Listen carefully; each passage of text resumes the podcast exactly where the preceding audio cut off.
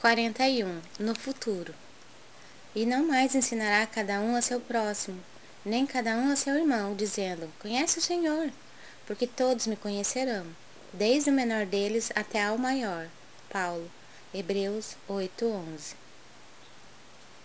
Quando o homem gravar na própria alma os parágrafos luminosos da divina lei, o companheiro não repreenderá o companheiro, o irmão não denunciará outro irmão, o cárcere cerrará suas portas.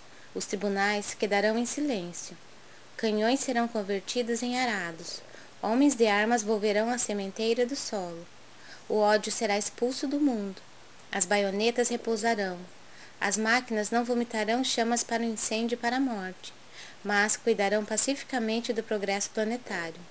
A justiça será ultrapassada pelo amor.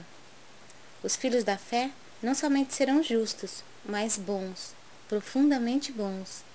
A prece constituir-se-á de alegria e louvor, e as casas de oração estarão consagradas ao trabalho sublime da fraternidade suprema. A pregação da lei viverá nos atos e pensamentos de todos, porque o Cordeiro de Deus terá transformado o coração de cada homem em tabernáculo de luz eterna, em que o seu reino divino resplandecerá para sempre.